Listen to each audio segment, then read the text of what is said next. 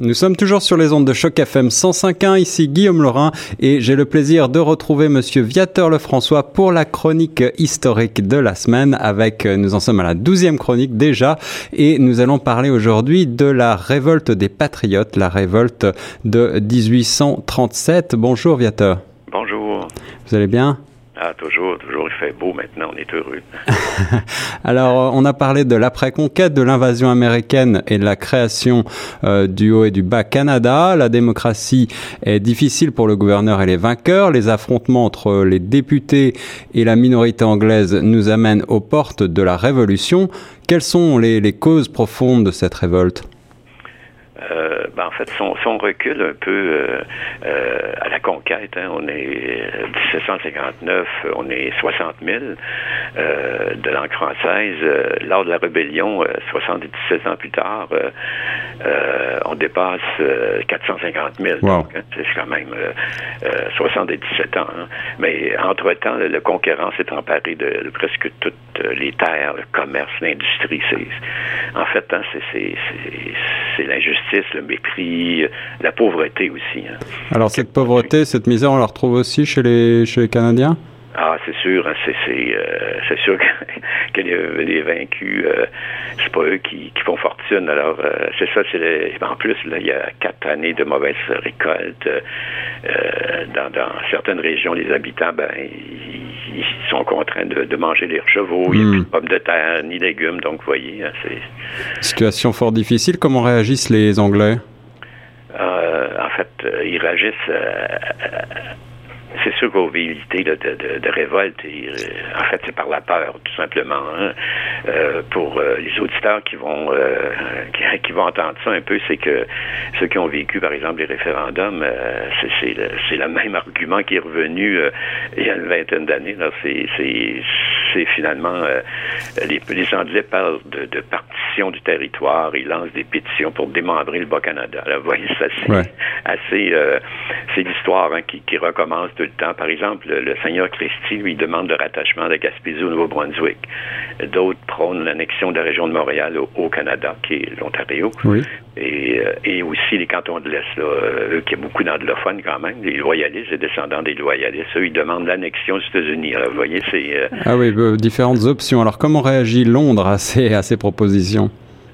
Londres, euh, lui, euh, Londres, il, il, est toujours embêté avec nous. Alors, euh, ils vont contourner le problème. Ils vont, ils remplacent le gouverneur Aylmer par Lord Gosford. Puis lui, il a mission d'enquêter sur la situation. C'est toujours la, la, la, un éternel recommencement parce qu'il, ouais. c'est sûr, hein, nous, on, on, on revendique, c'est sûr. Hein. Lui, il commence à faire la cour aux, aux, francophones. Il organise un bal, mais la majorité des invités sont francophones. Et là, c'est des anglophones qui sont vraiment en furie. Euh, et il voit, en fait, il voit le flirt entre le gouverneur et les conquis là, vraiment de, de, euh, de mauvais œil, si on peut dire. Je vois. Et puis, on peut imaginer que comment réagit la presse en Angleterre. Euh, Est-ce que les journaux mettent leur grain de sel dans cette affaire? Oui, mais en fait, ce sont euh, surtout les journaux de, de Montréal, hein, la, la, le Québec, euh, qui appartiennent aux anglophones. D'accord. Euh, oui, d'ailleurs, ils préconisent le recours aux armes, tout simplement, contre euh, les Canadiens. Ah. et ils dénoncent Gosford, les patriotes. Pour eux, c'est la mort, hein, plutôt que la domination française. Donc, vous voyez, euh, ils sont, ils sont, ils sont rendus loin. Ouais, ouais, ouais. L'année 1837 est, est cruciale, donc sur tous les plans, en fait c'est la politique du, du pire hein, qui s'installe. En plus, l'économie euh, se détériore. Il y a une crise financière aux États-Unis, a une crise des banques, hein, un peu comme on a connu en 2000, euh, 2008. Oui, oui. euh, L'Angleterre est en difficulté, puis c'est sûr hein, que la situation est réjaillie ici là, sur la colonie, c'est évident. Alors, il y a des manifestations qui vont se mettre en place contre le pouvoir colonial? Euh, oui, parce que c'est euh, en fait vu que euh, le Parti patriote lui avait fait euh, 92 résolutions pour euh, aux revendications, puis ça a été refusé euh, par Londres. Donc c'est le début, qu'on pourrait dire, de la, la, de la révolte. Donc déjà en mai là, 1837, c'est il y a une assemblée populaire, 5000 personnes là, qui scandent "Vive la liberté", hein, ce qui était grave à l'époque. Mm. L'égalité aussi pour les, tous les citoyens, ce qui était comme impossible à l'époque. et en plus, ben, à bas le gouverneur, il scande le, le, le, nom de Papineau, de Louis-Joseph Papineau, qui est le chef des Patriotes. Alors, c'est pour ça, c'est vraiment tout ça est très grave. demander la liberté à l'époque. est-ce que les, est-ce que vous pensez que les, les révolutions en Europe, peut-être aussi en France, en partie, donnent des idées peut-être à ces, à ces agitateurs? Euh, c'est plus euh, c'est plus l'indépendance des États-Unis qui euh, qui, qui influence. Hein. D'ailleurs, ça va être beaucoup sur le modèle des États-Unis, des fils de la liberté, tout ça. Donc, d'ailleurs, il y a plusieurs assemblées de protestation dans différents villages, un peu partout. Et là, il y a une décision qui est prise qui va déplaire aux marchands anglais, c'est de boycotter les produits anglais. Et ça, c'est ah mal un peu au porte-monnaie. ah oui, oui, en effet, une décision difficile. Comment le gouverneur, le gouverneur euh, Gosford voit toute cette, agitation? En fait, lui, il voit une seule, seule chose, c'est d'interdire. Hein. c'est les réunions qui dit euh, séditieuses. Hein. Et, et, les résolutions, ben, les résolutions prises, c'est c'est la résistance hein, à l'autorité légitime, euh, et c'est ça. mais pour nous, euh, l'autorité légitime, euh, ce sont les vainqueurs, ils ont pris par la force. Donc, pour nous, ils sont peut-être pas très légitimes. Oui, c'est ça, c'est toujours le, le, problème dans cette définition. Alors, que se passe-t-il à Québec pendant ce temps-là? À Québec, euh, le, mouvement a été assez fort, hein, euh, les patriotes et tout ça, mais c'est le siège du gouvernement. Euh, beaucoup de soldats, dès que quelqu'un ouvre la bouche, il est en prison. C'est pas compliqué, les prisons sont pleines. Hmm. Et ils vont défier l'autorité, d'ailleurs. Il y, a encore un gouvernement. Gaspard n'a pas, pas aboli encore le, le, Parlement de Québec. Donc, il y a 2000 personnes qui vont accompagner tous les députés, y compris Papineau, naturellement. Oui jusqu'au Parlement. Et, euh, et comme ils boycottent les produits, euh, les produits anglais, ben, la plupart des députés portent des costumes d'étoffe du pays à la mode canadienne, donc les grands noms comme euh, O'Callaghan, Perrault, Louis-Polyte Lafontaine, donc euh, Ludger Duvernay. donc c'est, en fait, ils suivent, hein, ils suivent, le, ils suivent le mouvement finalement de boycott et ça, ça, ça déplaît naturellement. Alors on a l'impression que tout est en place à, à ce moment-là, 1837, pour une révolution, n'est-ce pas? Oui, euh, c'est euh, tout se met en d'ailleurs. Hein. Par exemple, il y a des charivaries qui, qui se passent. Donc, ça, c'est organisé par des amis des patriotes qui ont, ont lieu un peu partout euh, pour protester contre les traites, mais euh, qui, euh, qui sont ou ceux qui sont ouvertement contre les patriotes. Dans un charivari, c'est que les gens arrivent devant une maison, ils chantent, ils tapent du bâton sur des chaudrons, des chaudières, ils font du tapage. C'est ça. C'est pour montrer que tout le monde, que, que ces gens-là sont sont, euh, euh, des traites, finalement. Les femmes aussi organisent des déjeuners le dimanche pour parler de politique, surtenir les hommes. Donc, vous voyez, ça, c'est euh, tout le monde s'y met, y compris d'ailleurs les jeunes. Par exemple, le 5 septembre 37, il y a 500 jeunes qui vont se réunir pour fonder les, les, Fils de la liberté. Et ça, ben, c'est ce qui est arrivé aux États-Unis aussi. Hein. Eh Sur un modèle, ils vont. Donc, il, va y avoir aussi plusieurs villages qui vont qui vont fonder des sections. De, et euh, il s'est donné comme mission, euh, les jeunes, d'appuyer les aînés dans, leur action. Euh, contre le gouvernement, mais ils vont se retrouver, la plupart de ces jeunes-là vont se retrouver ces champs de bataille, finalement. Ah oui, toutes les générations vont se retrouver. Alors, la réaction des autorités sera sans doute assez violente Oui, parce que d'abord, les, Anglais, lui, eux, ils vont, ils vont euh, fondé le Doric Club. Donc, euh, ça, c'est un groupe de loyalistes pour défendre les droits des, des, bureaucrates. ce sont des fonctionnaires anglais, le tout-puissant, peuvent saisir les armes, peuvent tout faire. Hmm. Donc, euh, ils sont très, très, très détestés, naturellement. Euh, ils vont euh, ils vont brûler des maisons, d'ailleurs, des patriotes. donc, d'ailleurs, Wilfred Nelson, lui, qui, qui est un qui est un descendant britannique, d'un immigrant britannique qui prend qui prend part à la rébellion du côté des patriotes. Il, il, lance un appel à résistance, puis le groupe, ce groupe-là vont se mettre à la rédige une déclaration d'indépendance. c'est c'est sûr que la réaction des autorités est, assez violente. Ça les inquiète. Et là, il y a, la surveillance qui va policière, qui un réseau d'informateurs. C'est vraiment c'est une véritable police secrète qui se crée. Ah oui. Euh, et là, il y, a une, vague d'arrestations dans le Bas-Canada pour euh, calmer les esprits aussi dans des, dans des clans adverses. Mais c'est sûr, euh, il y a des arrestations, massives dans, le coin de Saint-Jean aussi. donc, c'est sûr, hein, c'est toute la rive sud de Montréal actuelle, ce qu'on appelle la Montérégie aujourd'hui, c'est est en révolte. oui, les, actions s'enchaînent, les patriotes enchaînent les révoltes. D'ailleurs, à partir de la, première, si on peut dire, la, première euh, euh, révolte ou de désobéissance civile se, déroule à Chambly, sur le chemin Chambly, euh, excusez, à Longueuil, sur le chemin Chambly, et ils vont libérer deux euh, deux chefs patriotes qui avaient, été pris près de Saint-Jean. Euh, et euh, parce que ce qui arrive, c'est que les chefs, il y avait des groupes patriotes à l'époque qui défendaient les villages parce que les loyalistes anglais souvent arrivaient en groupe et pillaient les villages. Donc là, il y a des groupes, des chefs patriotes, des groupes qui se, de milices qui se, qui, qui se formaient pour protéger les villages francophones naturellement et, là les, chefs naturellement devenaient de plus en plus forts hein, les, mouvements aussi euh, donc, ça, ça, bardait, comme on dit. Alors, les, les luttes vont s'intensifier petit à petit. Oui, et là, c'est sûr que le Colborne, le général Colborne, euh, John Colborne, qui, est tout-puissant, euh, il va envoyer des gens, le gouverneur aussi, par exemple, le colonel Gore, qui est un vétéran de Waterloo, donc très, très euh, connu et tout ça. Avec 500 soldats, il arrive à Saint, le village de Saint-Denis. Euh, sauf qu'il finalement euh, il se rendait à Saint-Denis pour mater des simples citoyens, mais des simples paysans, si on peut hmm. dire. Mais finalement, il y a une, grosse, euh, une grosse surprise. Il doit, euh, les patriotes, 300 euh, patriotes qui sont armés de faux, de fourches, de fusils de chasse. finalement, l'armée est battue. L'armée anglaise doit, doit se retirer. Alors, c'est une, hmm. pour eux, en plus, en fait, il se rendait là aussi parce que il avait su avec la police secrète que Louis-Joseph Papineau était à Saint-Denis et il pensait bien le prendre. Hein, euh, et s'il prenait, c'était une pendaison assez vite, ça peut dire. Donc, couper la tête d'un des chefs. Hein.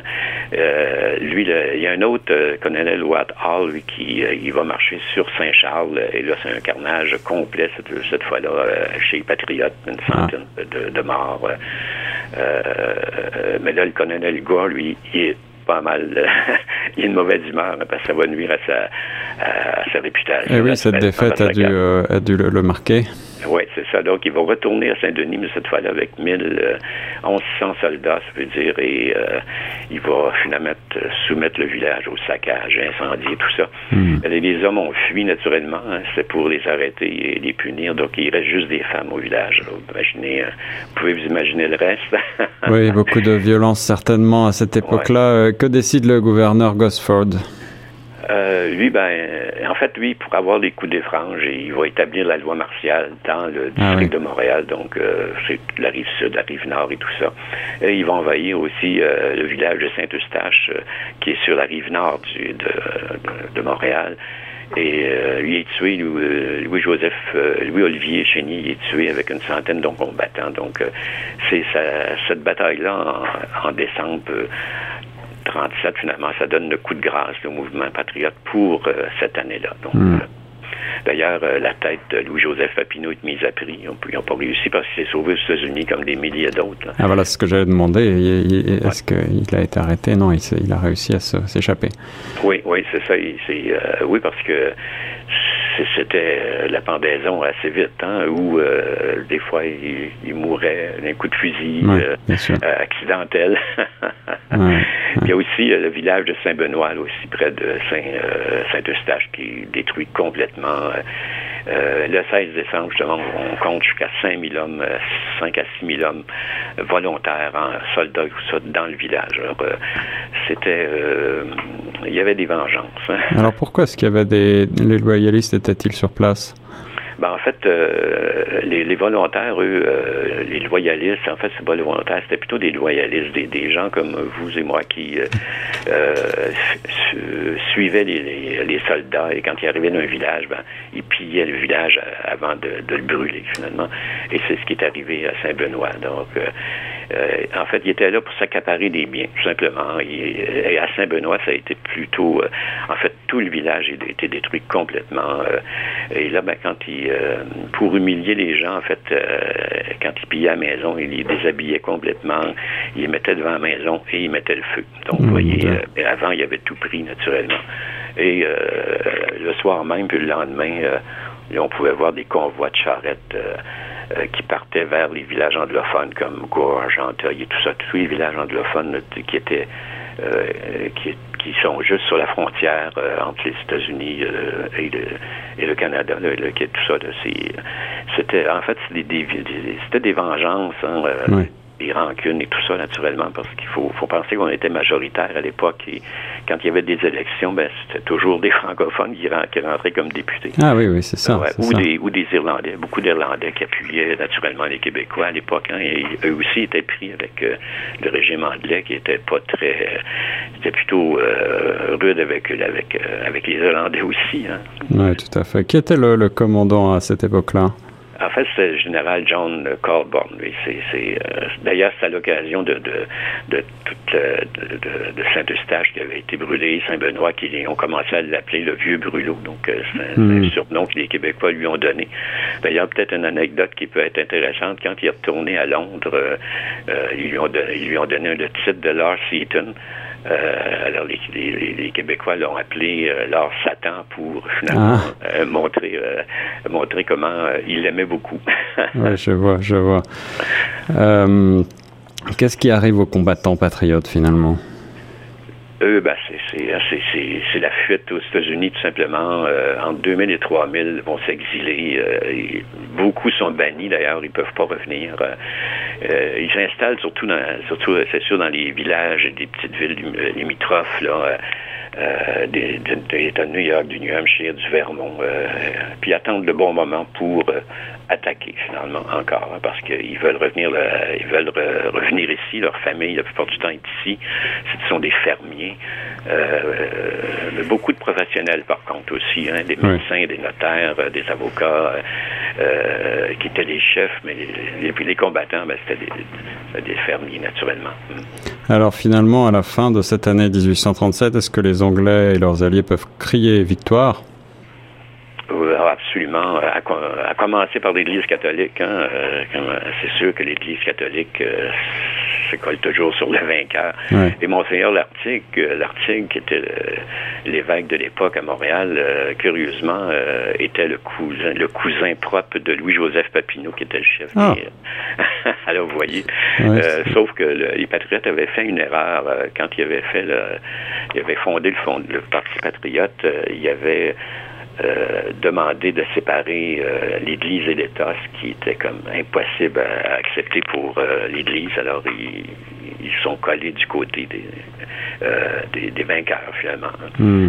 Euh, mais lui, euh, Monseigneur Lartigue, euh, comme au début de janvier 38, lui, naturellement, comme il a appuyé les Anglais, il faut qu'ils se discutent un peu. Alors, ils vont, dans, un, dans une prêche, il va dire que ce sont les chefs patriotes qui sont les responsables des pillages, des incendies, et non les loyalistes, ni les volontaires, parce qu'eux, ils peuvent pas se maîtriser leur fougue de soldats. vous voyez que... Hein, ah ouais, c'est toujours la faute du... ouais,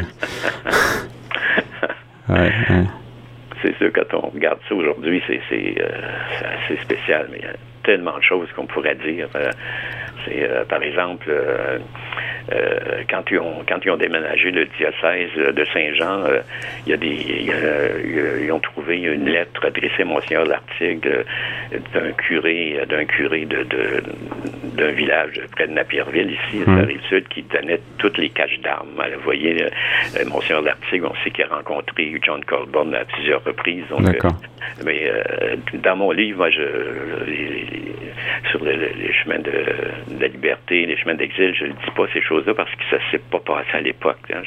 mais 50 ans plus tard, c'est, on voit que l'Église a, joué un grand rôle.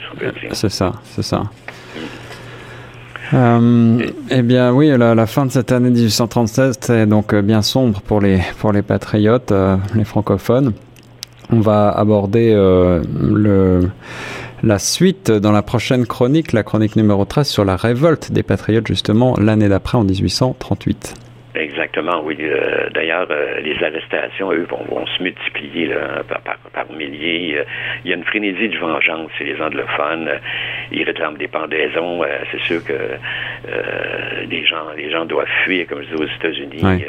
D'ailleurs, ils veulent les, chroniqueurs pour les du Montréal, les Rod, ce qu'ils veulent, c'est des pendaisons euh, et mettre euh, et remplacer euh, les, agitateurs et tout ça, les, tous les patriotes par des anglophones sur leur terre, puis les affaiblir. Donc, vous voyez, c'est et je dois dire que ceux de, ceux qui sont aux États-Unis, eux, ils veulent revenir. Et c'est un peu ce qu'on va voir finalement dans la prochaine chronique. Viateur Lefrançois, auteur et euh, historien, grand merci pour euh, cette chronique sur euh, la première révolte des patriotes en 1837. On se retrouve la semaine prochaine pour la suite et l'année 1838. Parfait, ben, c'est un plaisir. Merci et nous sur Choc FM 105.1.